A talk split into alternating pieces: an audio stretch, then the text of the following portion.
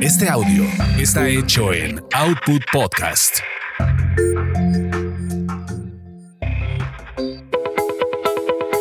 Bienvenidos a Tasty Tours, donde experimentas la magia de los destinos gracias a los sabores y aroma de sus comidas y bebidas.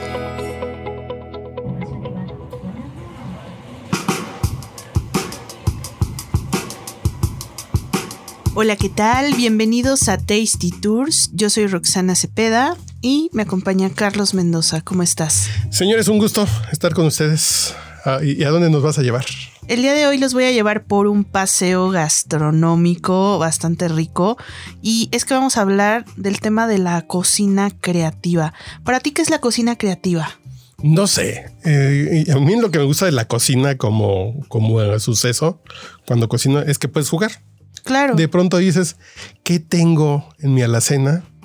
¿Qué puedo armar? El otro día, por ejemplo, así de, hay un huevo revuelto, desayuno, ay, qué hueva, ¿no? Pero ¿qué tengo? Tengo una chalota y viejo, que todavía aguanta. Tengo una lata de champiñones, tengo una bolita de queso gouda. Voy a hacer un, un, eh, un omelette. Un omelette con esos ingredientes. Tan, tan.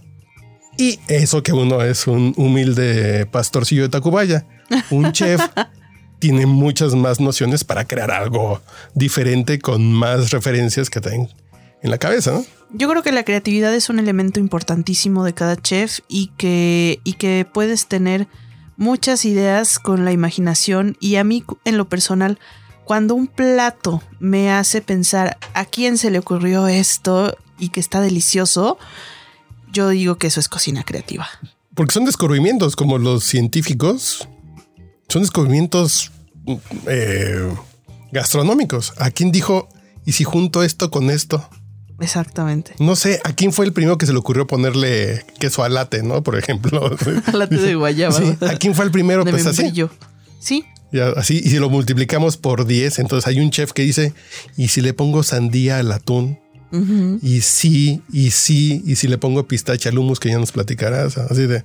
Exactamente. Sí, son esas cosas que es la creatividad y si es el arte, a final de cuentas es una cuestión de arte que tienen los cocineros. Así es, pues vamos, vamos a, a viajar a través de estos sabores y ahorita les contamos un poquito más.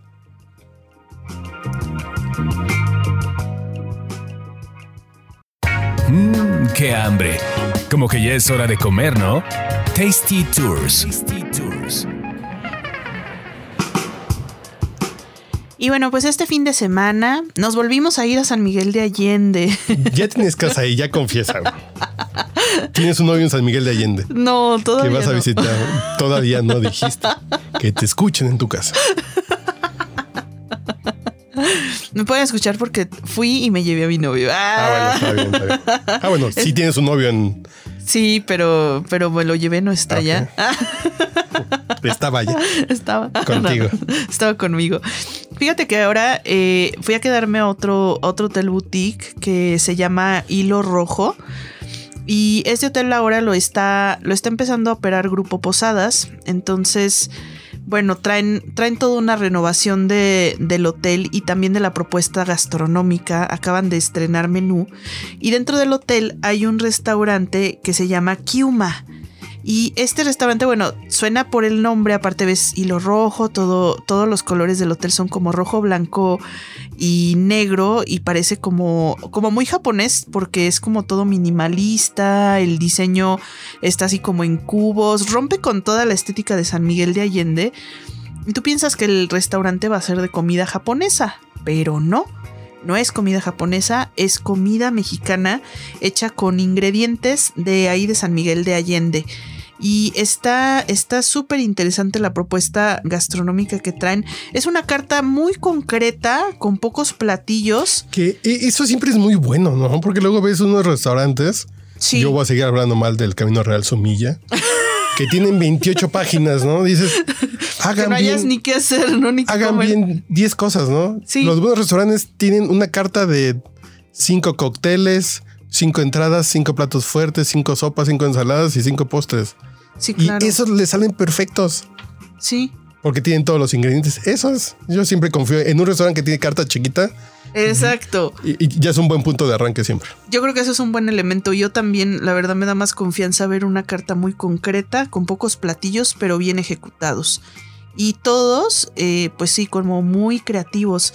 Ahí algo que probé, bueno, de las cosas que me sorprendieron, o sea, te voy a decir como algunas, eh, fue una, una crema que se llama la crema bicolor. Que ya para empezar cuando la escuchas dices... ¿Por qué "¿Eh? sabe a lápiz? Dices. No. No, bueno, parece un lápiz, de hecho, o sea, te sirven la crema y resulta que a alguien se le ocurrió servir una crema de dos sabores, pero como separadas, así como los huevos divorciados. Pero esta es una crema que rinde tributo al maíz y la mitad es una crema de huitlacoche y la otra mitad es una crema de elote baby que está como inspirada en el esquite. Entonces tienes por un lado el huitlacoche, que es el modelo de maíz, por otro lado como el esquite, y le ponen eh, una, una reducción de pasilla, tropiezo de calabaza y brotes de jardín, ¿no? le ponen una reducción de chile del que no pica. O del Exacto. que pica. Del que no pica. Estaba buenísima. Y te llega el plato y se ve así como la división. Y está bien padre porque puedes de pronto agarrar de la de Huitlacoche y luego agarras de la otra. O luego las vas como combinando, pero no dejas como que se mezclen del todo. Qué buena idea. Se hizo súper buena idea. Eh, en eso radica, ¿no? Aquí en, y ya es el tema del arte. Sí, ¿de eso quién es un tema de arte. Ajá. Sí, sí, tal cual. Eh, esa, ese fue uno de mis platillos favoritos que me encantó. ¿Cómo se llamaba? Eh, crema bicolor. La otra, eh, tenían este, solamente tenían tres platillos fuertes, ¿no? Pero uno de esos platillos fuertes que me llamó muchísimo la atención fue un filete de res con una costra de queso parmesano y cilantro. Y dices, bueno, ¿qué tiene de especial, no? Pues toda la mezcla de los sabores era súper especial. Porque para hacer esta costrita de queso parmesano y mezclarla con mostaza Dijon, con cilantro, luego le pusieron un poquito de pipián verde alrededor. Y era una cosa increíble que nunca se me hubiera ocurrido mezclar con un filete. Porque aparte el pipián verde yo siempre Ay, lo tengo casado como con el pollo. ¿Sabes? Así como de mi pollito con pipián verde y nunca se me hubiera ocurrido ponérselo a un filete. Pero además que tiene increíble. parmesano. Sí, tiene parmesano. Entonces arriba te encuentras con esta capita de parmesano así como, como el chicharrón de queso, Uy. pero con parmesano y cilantro. parmesano, cilantro y mostaza Dijon, que es como la que hace amalgamar esa costrita. Que aparte siempre, bueno, a mí las costritas de, de todo, por ejemplo, la costra del pescado, o sea, todo Sí, eso me, me encanta, ¿no? Entonces imita como ese tipo de costrita y la trae arriba en el, en el filete, que ya lo pides al término que quieras. Y la cama de pipián verde, ¿no? Entonces Pero es- pipián con parmesano nunca se me hubiera ocurrido. Volvemos a este te- tema de la creatividad. Ajá. Pipián es como de mole, pipián es con arroz, pero parmesano, Sí, parmesano en mi mole verde, así como de. No me. so- ah, pues alguien dijo, pues qué creen, chavos. ¿qué creen? Exactamente. Lo voy a intentar y si me gusta, pues lo pongo en una carta y me hago famoso y hago un restaurante y me hincho dinero y nosotros comiendo pollito rostizado. Exactamente. Sí, y fíjate, el tercer platillo que me sorprendió y que no le tenía fe, debo de confesar que al principio no le tenía fe y que lo pedí así como de, "Ah, pues bueno, vamos a probarlo, porque me lo sugirieron. Dije, bueno, vamos a probarlo. Eran los tacos de chile guajillo, tacos de chile guajillo, ¿no? Entonces, de pronto yo no sabía que me iba a llegar a la mesa, o sea, no esperaba que me llegara. Y me llegan unos tacos dorados y haz de cuenta que adentro del taco dorado venía el chile guajillo entero seco y adentro del chile guajillo entero seco estaba rellenito de queso ranchero de allá de San Miguel de Allende. Tenía puré de papa y arriba, ya ves que siempre cuando comes taquitos dorados, bueno, allá en mi tierra en Guadalajara les ponen, por ejemplo, col y su salsa y así, ¿no? Bueno, acá en vez- lugar de, col le pusieron eh, una fritura de zanahoria. O sea, rayaron la zanahoria, la pusieron a freír y luego se la pusieron encima al taquito dorado. Y era su, pues como su guarnición. Entonces, a mí me gustan mucho los taquitos dorados de papa y los taquitos dorados de requesón. Entonces, esta era como la combinación de los dos mundos. O sea, nunca se me hubiera ocurrido mezclar el taco dorado de papa con requesón, pero aparte meterlo en un chile guajillo. Entonces te llevaba el taco y veías Ah, como ah. el chile ¿Está dentro del chile el taco Sí. dorado? Era como si fuera un taco dorado de chile relleno de papa con requesón, pero guajillo. Ah, ya, ya, ya. El chile estaba dentro de la tortilla. Sí. Ah, y ya, ya. Yo pensé que el taco estaba dentro del chile. Digo. No, No, no, no. Ya te entendí. sí. Es un taco con un chile adentro que tiene papa y requesón. Sí, sí, sí, sí, tal cual. Y Qué estaba rico, ¿no? buenísimo, estaba buenísimo. Y con crema y todo así como taco dorado o le ponían alguna No. elegancia. Nada más la fritura esta de zanahoria que tenía arriba, pero no le hacía falta nada, ¿eh? O sea, estaba buenísimo. Eso ¿Crema? que, eso fue lo que, Qué creo que lo que más me sorprendió de, de, de este restaurante de en hilo, en el Hotel Hilo Rojo de, de San Miguel de Allende, Kiuma se llama. Si algún día tienen oportunidad de ir a San Miguel, aunque no se queden. en ¿Kiuma el cómo se escribe Kiuma? con K y, y latina, Kiuma. Si, si llegan a San Miguel y ya tienen hotel o andan por allá, eh, por lo menos sí les recomiendo visitar este. ¿Y el lugar está baratito o si hay que ahorrar o si hay que pasar a empeñar algo al Monte de Piedad para comer ahí? No, yo creo que está bastante, está bastante asequible. O sea, sí, Sí, es es un- una cena decentita. es una cena decentita. A lo mejor sí se van a gastar, eh, por ejemplo, por, por dos personas, sí se van a andar gastando en una comidita como 1500 pesos. Ok. Pero Vale lo vale. No como comer en Camino Real Sumilla, por ejemplo. que pagas eso por una pinche comida. Exactamente. Sí, sí, sí. Sí, sí, sí, no, definitivamente lo vale. Y de postre, no se pierdan ahí eh, la panacota de lavanda. Uy, ¡ay! Tenían, aparte, ¿sabes qué me gustó mucho del hotel? Que en todas las terrazas tenían macetas con lavanda natural. Entonces el- la lavanda era como, como una protagonista muy importante, pero nunca me imaginé una panacota de lavanda. Yo tenía una jefa Y en un trabajo que, es- buena. que me enseñó en los viajes de trabajo así de siempre que veas panacota en la carta, pídela. Sí, Y siempre que hay panacota en la carta, no dudo así de "Ah, se ve bien bueno este. Ah, hay panacota. Entonces, no, pido la pan- Y panacota de lavanda. sí, de lavanda además. Entonces es buenísima la. Oh, y no, ya, ya por eso me iría manejando mañana viernes en la tarde a San Miguel de Allende. Sí. En serio. Sí, está bueno. Aparte te la sirven con este, esto que le llaman el crumble, que es como la galletita, y, y su culis de frutos rojos alrededor y chocolatito. Entonces la vas mezclando y toda la combinación de los sabores. Y el sabor de la lavanda de- en la panacota está muy sutil, está muy, muy, muy sutil, porque infusionan eh, la crema con la que hacen la panacota, la infusionan con la lavanda. Entonces, este. Eres bueno, mala, Roxana Cepeda. Eres malísima. Ya me Ya te lo antojaste. antojé mucho. No, no, lo que pasa es que estoy pensando así, ¿dónde, hay panacota buena en el DF, aunque sea para comerme una el fin de semana? En Morimoto también está buena la de frutos rojos, pero así de Es una panacota, por favor. una panacota decente, pues sí, la de Morimoto en, en el Camino Real de... Ahorita voy a Pero hacer memoria a ver si sí me me iría, de ¿eh? Sí me iría a San buena. Miguel a eso nada más, sí, de vengo. Que sí lo he hecho de ir a comer tortas de carnitas al mercado, al mercado Hidalgo en Guanajuato. Sí he ido, porque tengo antojo en la mañana así de... Llego en tres horas y media, ¿Por qué no? mañana me regreso en la mañana, va, voy, sí. va. Entonces por una panacota de lavanda sí me podría aventar a San Miguel de Allende. Por supuesto. le paso a ver a mi suegra Querétaro. Sí, suena increíble eso. Sí, sí, está muy buena. Y te voy a dar otro motivo, un segundo motivo para que vayas a San Miguel de Allende. Fíjate que eh, pues estaba ya de paso, ¿no? Ya andaba por allá. y, y ahí este. Guanajuato se está empezando a destacar por sus vinos también. Entonces hay algunos viñedos Van bien, van para, bien. para visitar. Y específicamente cerca de San Miguel hay dos viñedos, uno que es Cuna de Tierra y otra que es Hacienda La Vista. Yo ya había ido a Cuna de Tierra hace un buen rato, pero Hacienda La Vista no lo, no lo conocía y la verdad es un viñedo que vale mucho la pena visitar. Ya reactivaron sus recorridos pequeños con grupos reducidos, te dan como pues el tour por la hacienda donde te explican todo el proceso del vino, vas al viñedo, te dan como una catita de vinos en, en las alturas de la hacienda que está muy bonita y pruebas ahí sus, sus vinos que han recibido premios, pruebas desde lo que es el, el rosado fue el que más me gustó, pero también tienen un merlot Guanajuato- súper bueno. Tiene buen cirá. Sí, Fíjate que se les da bien.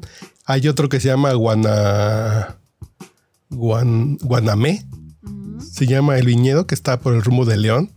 El Syrah son muy. Si los Syrahs de, de, Guanajuato. Guanajuato le están saliendo buenos. Fíjate que creo que fíjate esa uva sí. que, que algo también que me llamó la atención de Viñedos La Vista es que ya están sembrando su propia uva y de esa uva que están cosechando ya están haciendo sus vinos, porque en algunos viñedos locales eh, la vid todavía está joven, todavía no da sus propias uvas, importan la uva o la compran a, a otras personas y bueno, producen el vino ahí, pero no es, no es la uva del terroir, ¿no? O sea, no, no es la uva, la uva cultivada y la vista sí tiene ya sus propias uvas. Entonces, bueno, termina el recorrido y en la parte de en medio, digamos, donde está como, como el edificio principal de la hacienda, acaba de abrir hace dos meses un restaurante que se llama Tarragón al Fresco. Ese, ese restaurante, bueno, lo, lo acaban de abrir y buscan darle un perfil de, de comida de casa, ¿no? De lo que comes cuando vas de cacería, que son de pronto hasta estos animalitos tipo del el pato, el búfalo, de tener como carnes exóticas. Están apenas comenzando, llevan dos meses de operación. Y para llevar esos dos meses, créeme que me sorprendieron bastante. Y bueno, es el spoiler que ya les contábamos que uno de los platillos que más me gustó de las entradas eh, fue. No era como tal una ensalada, era una entrada donde eran dos corazones de lechuga. Que pues me lo sirvieron así, o sea, en lugar de entrada de ensalada, eran dos corazones de lechuga, así partidos a la mitad. Y arriba traía como una especie de humus de pistache y queso rallado curado de oveja de la región. Es que los quesos de esa región, de también de San Miguel y de Peña de Verdal, como ese corredor, están saliendo unos quesos, unos quesazos de cabra, que son de concurso internacional, ¿eh? Sí, totalmente. Están muy, muy, muy locos esos quesos que si hay que irlos a probar nada más así de... A lo mejor los vinos de esa zona no están tan maduros. Sí, no son tan macizos no. todavía. Entonces llévese un vinito. Sí, Un vinito bueno para ir maridando esas cosas. Sí, exactamente. Pero, pero sí, sí vale, vale la pena. Además, el chef de este lugar es Francisco González, Paco González, que antes, bueno, tenía ahí mismo en San Miguel de Allende el restaurante de trazo. Y él está haciendo ahora, eh, bueno, a- aquí en Tarragona al Fresco, una pues cocina campestre, que no es fusión, que traen, se traen todos los ingredientes del rancho La Trinidad, que es un, pues un lugar donde producen ahí cosas de las legumbres, este, todo, todo como muy, muy orgánico. Y, y bueno, pues están haciendo cosas muy padres. Tenían también unos ravioles con carne de búfalo y queso gruyère. Buenísimos. Buenísimos. ¿Ves? Ya te dieron más ganas otra vez ahora de ir a San Miguel. Otro segundo motivo. Pues sí, nada más que me vacune, ya voy a ir acá. No, A todo. es que no sé si quiero ir a Nueva Orleans, no sé si quiero ir a California, no sé si quiero ir a San A Es que. San Miguel sí, en, en carrito llegas en friega, pero Sí, sí, sí, sí. sí, y nada más que está bueno San Miguel, ¿eh? Sí, traen unas propuestas que te mueres. Pero sí hay que empeñar algo antes de ir o, o tengo que Mm, trabajar doble turno durante 15 días para ir o... Pues eh, te, te va a salir también, o sea, una cuentita, sí va a ser una cuentita como de dos mil pesos y ya, le metiste el maridaje de Ya, ya. vino y todo. Ya llevamos dos comiditas, entonces hay que comer dos, tres días poquito rostizado, pues está bien. Exactamente. Pa' que rinda. Y, a- y latas de atún, ¿no? Y latas de atún. Latas de atún después del, del viaje. Sí, fíjate que también que ahí probé un magret de pato rostizado, que estaba buenísimo, que tenía estragón fresco, anís, una zanahoria baby glaseada y una salsa de cítricos. Estaba bañado así como en una salsa que tenía entre limón, naranja, ralladura de, de limón. Que estaba buenísima también y que pues va Sí, con este más de- francés. es un poquito más francesito, pero va como en el concepto de, de la, de la comida de, de casa, ¿no? Que, que también pues tiene que ver con, con parte de este, de este lugar. Y bueno, tienen, tienen un montón de cosas. Te, decía ahorita que mencionabas los quesos, que me dieron una pequeña tabla de quesos también de la región de los de Rancho La Trinidad, con sus carnes frías, pero le pusieron a un lado, ya sabes, como sus, sus panecitos de masa madre y un, una, un platito con una mermelada de cáscaras de tomatillo. Que tampoco se me hubiera ocurrido hacer una mermelada con el tomate, porque siempre la asocio con frutas, con algo dulce. Entonces es como si agarras de pronto los tomatitos chiquitos que son medio ácidos con los que haces la salsa verde y de pronto los conviertes en una mermelada, ¿no? Pero aparte agarras no la parte del centro, sino la parte que trae como la cascarita, ¿no? Del, tomate. Entonces, eh, bueno, estaba que volaba yo con esa mermeladita y la combinación con los quesos. Para unas tostadas así de pancito. ya se te antojó. No, sí. Yo pidiendo hot dogs en Uber Eats. que por cierto está bueno, pero no, me platicas estas cosas, digo, estoy despreciando mi vida comiendo. comiendo eso. Estoy comiendo maruchan de suadero. que ya luego les daré la receta de la maruchan de suadero. Ok. Que al ratito ahorita también vamos a hablar de suadero y, y de hot dogs que, que andabas buscando ahorita hot dogs. Ahorita te voy a recomendar uno también muy padre que probé. Pero ya ahora ya nos vamos a la Ciudad de México. Ya dejamos San Miguel de Allende y nos regresamos aquí a la Ciudad de México, donde les voy a dar dos propuestas también gastronómicas muy creativas que acabo de probar. Y una está aquí en la colonia Juárez, está muy cerquita de aquí. Se llama Casa Kun y está en el Hotel Carlota, que está aquí en la calle de, de Río Amazonas 73 ahí, bueno, el chef Fernando Martínez Zavala acaba de abrir una barrita de mar.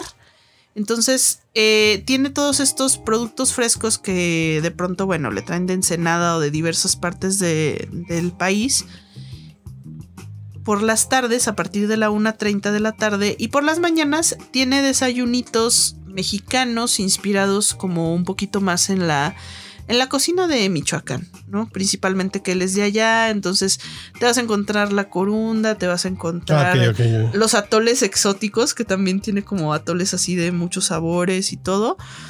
Este, pero la barrita de mar, bueno, tiene, tiene también uno que otro platillo que no son mariscos, ¿no? Pero, pero a mí me, a mí me encantó una tostada de, de pulpo que probé, que traía como como un hummus, una mayonesita, de pronto algunas hierbitas mexicanas que no estamos acostumbrados a comer diario, ¿no? Y que de pronto cuando como una ensalada verde que me preparo en mi casa, de así tipo de lechuga, kale o algo así, digo, bueno, esta es como común, pero no sé si te ha pasado que de pronto vas a algún restaurante y en una tostada te ponen, te ponen como muchas hierbas que de pronto no sabes ni qué son ni que dices, está súper rico porque son, son como hierbas muy mexicanas que no estoy acostumbrado a comer. Así onda, por ejemplo, como en Puebla, tipo el pápalo y acá que de pronto te, ¿Qué pasó? pongan ¿Qué pasó?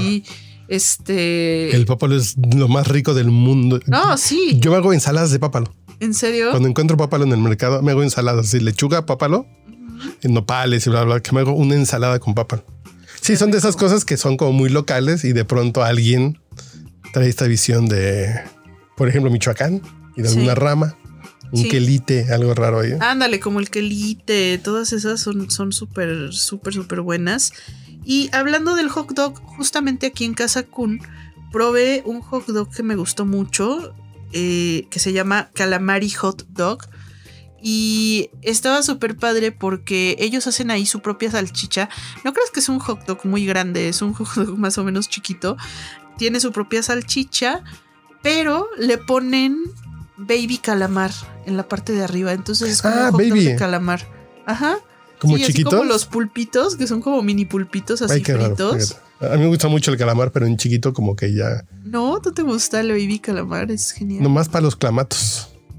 A mí me encanta. Es un clamato con baby, con baby squid. Con baby squid, ajá. Es bien rico, hace un clamatito así. Vas masticando el calamarcito así con el clamatito. Uy, qué sabroso. Ah, pues acá te lo preparan en el hot dog y te lo sirven en, en lugar de las típicas papas a la francesa que normalmente luego traen el hot dog Acá te lo sirven con ensalada rusa de papa.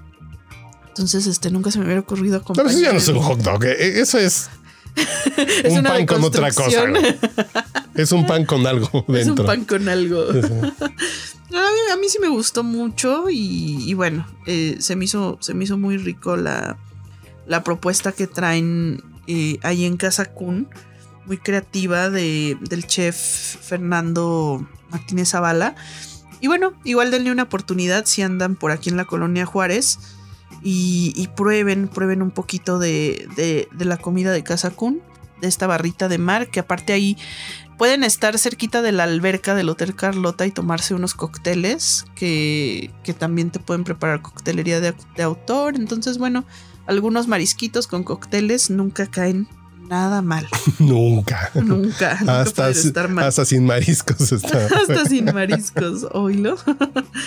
y bueno, ya mi última propuesta de restaurantes eh, que les voy a recomendar de cocina creativa está en Polanco y en este caso es del chef Dante Ferrero que tiene su restaurante que se llama igual que él, su restaurante Dante. Y bueno, el chef es argentino, lleva ya bastantes años viviendo aquí en México él vivió en Monterrey, entonces se ha inspirado mucho eh, tanto en la cocina regia, que es mucho de carnes y que coincide pues con sus raíces argentinas, que allá se da muchísimo la carne. Y entonces van a encontrar, es una cocina muy interesante, porque de pronto te encuentras elementos de la cocina argentina o platillos que parecieran argentinos, pero están hechos con, con inspiración en otro platillo mexicano.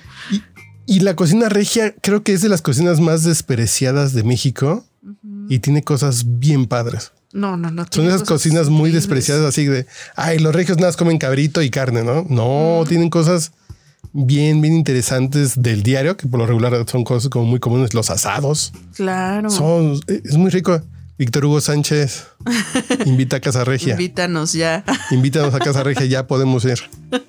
sí, sí, no, no, no. Bueno, Dante tiene unas cosas interesantísimas y una de las que más me sorprendió fue su empanada de cabrito, que está in- inspirada obviamente en estas empanadas de carne argentinas, pero pues a él se le ocurrió hacerla de Pero cabrito. con la carne está como a las brasas, que es el carnito. Sí, sí, sí, sí, con el cabrito. Entonces te la sirven, este, pues va rellena de rico. cabrito y te la sirven con su chimichurri y todo también como si fuera algo argentino. Pero nunca se me hubiera ocurrido hacer una empanada de cabrito. Jamás en la ¿Dónde vida. está eh, el restaurante? ¿En- ¿En qué calle está? Eh, Está en la calle de Edgar Allan Poe, Ah, ok. En, ahí en una esquinita, que por cierto le llamaban la esquina maldita porque ningún restaurante Pegaba ahí. pegaba ahí y hasta que llegó Dante le dijeron que ya quitó la maldición de, de esa esquina porque ya, bueno, ya lleva ya un, un par de añitos ahí y pues le ha ido bastante bien, pero pues también porque su cocina es muy muy buena. Ese fue un platillo que me gustó mucho y el segundo platillo también que me, que me encantó y me sorprendió de Dante es el matambrito. Y el matambrito es nada más y nada menos que tiritas de suadero eh, que las ponen a freír como si fueran tocino. Yo el suadero pues lo conozco en los tacos o de pronto... eh, Puede ser este- pregunta muy chilanga y muy, y muy, chil- es muy chilangocentrista. ¿Hay suadero en, en, en, en Guadalajara? No, No se acostumbra el taco de suadero, ¿verdad? Jamás. Tripa, eh, longaniza y suadero no hay. jamás no. lo encontrarás. Bueno, No, de tripas sí. Este, yo de suadero al menos no los conocía, a lo mejor ya debe de haber, pero a mí no me gustan, o sea, a mí los tacos de suadero casi no me gustan. Yo son, son de las cosas que más extraño de la pandemia. ¿En serio? Es el suadero en, en puesto de lámina blanca. Pues no he comido en año y cacho. Wow. Sí, sí extraño los tacos de suadero. A mí, a mí sé que me van a linchar, pero a mí no me gustan los tacos de suadero y casi, Te voy a llevar a una taquería que está en la Scandon, que se llama Las Brisas. bueno, Buen les doy el beneficio de la duda. Buen suadero. Lo probaré. Y platícanos esto que lo hace como, como, Como tocino. Como Es- tocino. Es súper curioso porque él, justamente el chef Dante me decía, bueno, es que en Argentina el suadero este, se sirve como carne asada porque es muy blandito allá y, y lo haces en un asado, en una parrillada. Dice aquí no lo puedo hacer así porque el suadero si es de México es suadero. más duro. Sí, es la misma parte porque aquí es sí. duro Aquí es duro. y es la carne barata. A final de cuentas, es el taco de carne barata de res. Es la parte más, como más corriosa de la res. Sí. Entonces aquí el taco de suadero barato para la prole es porque es la parte muy barata para hacer tacos. Claro, bueno, pues dijo, no lo quiero preparar como, porque no voy a competir con cualquier taquería de, de No. barrio, entonces no lo va a preparar tampoco como en Argentina. Qué bueno que sepa sus limitaciones el gran chef. Claro, Porque lo que dice es que lo prepara como tocino. sí. Yo con mi taquero aquí, con el güero, que cuando estás comiendo tacos con él te llegan a vender tenis robados y relojes. Es un lugar muy fino ahí en mi colonia. Eh, eh, le dices, me, me lo das en trozo. Y con grasita, entonces sí te da como un pedazo como de como de pork belly, Ajá, ándale. pero termina siendo suadero, así con su grasita y su trocito así, pues sí. Sí, Me no, lo da acá completo, entonces, con grasa. O sea, literal lo ves y piensas que es un tocino. Y te lo sirve como con, con un aliño así como de limoncito para que lo mojes de ese limoncito y, y te lo vas comiendo como si fuera carne seca de, de ¡Ay, qué tocino y está súper adictivo. O sea, lo tienes en la mesa y estás así. De botana suena Una, increíble. dos. Sí, es una, es una entradita muy, muy rica que te digo, no. Voy a comprar suadero. Sí, ya se nos antojó el Voy a comprar suadero. suadero para hacerlo así, para hacer como unas tiras así como doradonas fritas de botana, para Sí. ver el episodio de Luis Miguel del próximo domingo. Sí, sí, sí, sí, sí, sí, sí, no, total, totalmente. Y, y bueno, tiene, tiene un montón de cosas. Tiene, también él hace sus propios chorizos, así como el típico chorizo argentino, pero lo preparan ahí, ahí en casa. Y pues se le ocurrió también, ¿por qué no? A ver, vamos a hacer chorizo argentino, pero con chile piquín, ¿no? Entonces de, de pronto te encuentras la salchicha y con este toque picosito que, que te queda un poquito de piquín en la boca. Lo tendría que probar porque me suena. Bueno, no, volvemos a lo punto. Si volvemos al punto de la cocina creativa, que es eso, básicamente es eso. Por ejemplo, yo una vez en un evento en Disney World de que hacen como una feria de comida y de árboles y de tienen como estacioncitas, como unas estacioncitas con comidas diferentes de diferentes chefs. Y ahí me dieron un como un ceviche. No, sí, como un ceviche, como un pescado un nada sellado, pero crudo por dentro, que tenía jícama, pepino y zanahoria con chile piquín y limón. Así dices, pues este es un vasito de chile piquín de mi primaria, ¿no? Mm, Dices, qué rica combinación. Y tenía vinagre de arroz. ah, Esa ensaladita vinagre de arroz encima del, del pescadito sellado, dices, qué rico. Y con chile piquín dices, nunca se me hubiera ocurrido ponerle chile piquín a un pedazo de pescado sí, claro. con limón. Limón. Funciona, sí. Funciona. Y yo ahorita Y que dices además chorizo acá- con chile piquín, pues sí. Acá este chorizo, fíjate que supongo que has probado el choripán argentino, ¿no? Sí. Ah, bueno, pues tiene su propia versión que se llama choritorta y le hizo un tributo a las tortas de la Ciudad de México, pero entonces te sirven en su telera este chorizo al, al piquín, No empieces a alburear. le luego, luego te sale el barrio, ¿verdad? No, fue sin querer, fue sin querer. Pero bueno, va, va con su frijol, su aguacate, el tomate, la lechuga. Eso sí, en lugar del queso que le ponen aquí a las tortas, le pone su queso provolone ahumado. ¡Ay, qué rico! este tantito pimiento morrón al grill y una mayonesita de jalapeño. Entonces, es una choritorta. Suena muy bien. es una choritorta. A, a- a mí el choripán en general no me emociona. Ah, e- eso justamente me decía el Es un bolillo con de que- salchicha que de no- que los no. mexicanos no les emociona el choripán y Porque por eso torta es tan bien chida. hizo esa, esa versión del choripán, pero como en torta. Sí, sí, sí, sí. Pero ya, ya la, ya la cambió, la mexicanizó y la tropicalizó. No, que pero con provolone ya está con interesante. provolone ya le subes otro, otro nivel a. Uy, qué rico. El ahumadito me. Si me saboreé eh, el ahumadito del provolone, me lo saboreé así de. Ay, sí, qué sabroso. Sí, súper, súper rico. Entonces, bueno, eh, me parece que el chef Dante es súper creativo porque le ha dado la vuelta a los platillos, se ha inspirado en Argentina, se ha inspirado en México, ha tomado como lo mejor de los dos mundos y se ha atrevido a hacer cosas así muy locas que de pronto dices, bueno, ¿qué, qué onda, no? Con esta cocina. Yo les diría que vayan, vayan a Dante y prueben, prueben esta comida y atrévanse a probar todo porque no les va a ir mal. O sea, todo lo que probé yo estaba delicioso. Y hoy hablamos de, de restaurante Kiuma en San Miguel, de Hacienda La vista. La Vista también en San Miguel, Casacún Casacún. aquí en La Juárez y Dante Ferrero y el restaurante Dante. Es aquí correcto. en Edgar Allan Poe.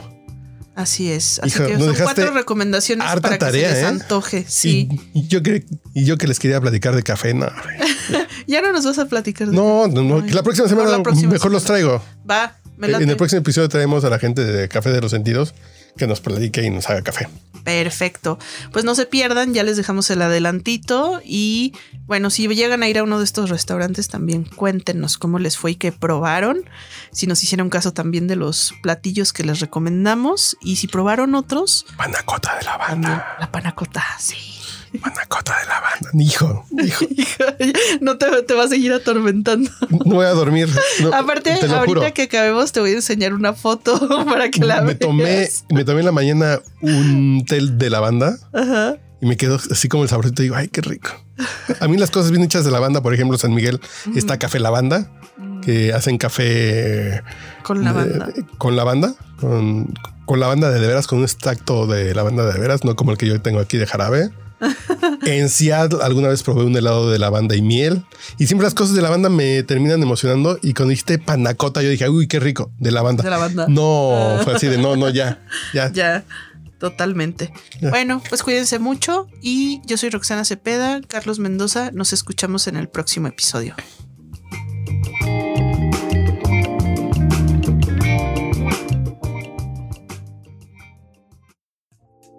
No te pierdas nuestro próximo podcast con más recomendaciones para comer, viajar y beber. Síguenos en Tasty Tours MX en Facebook, Instagram y Twitter.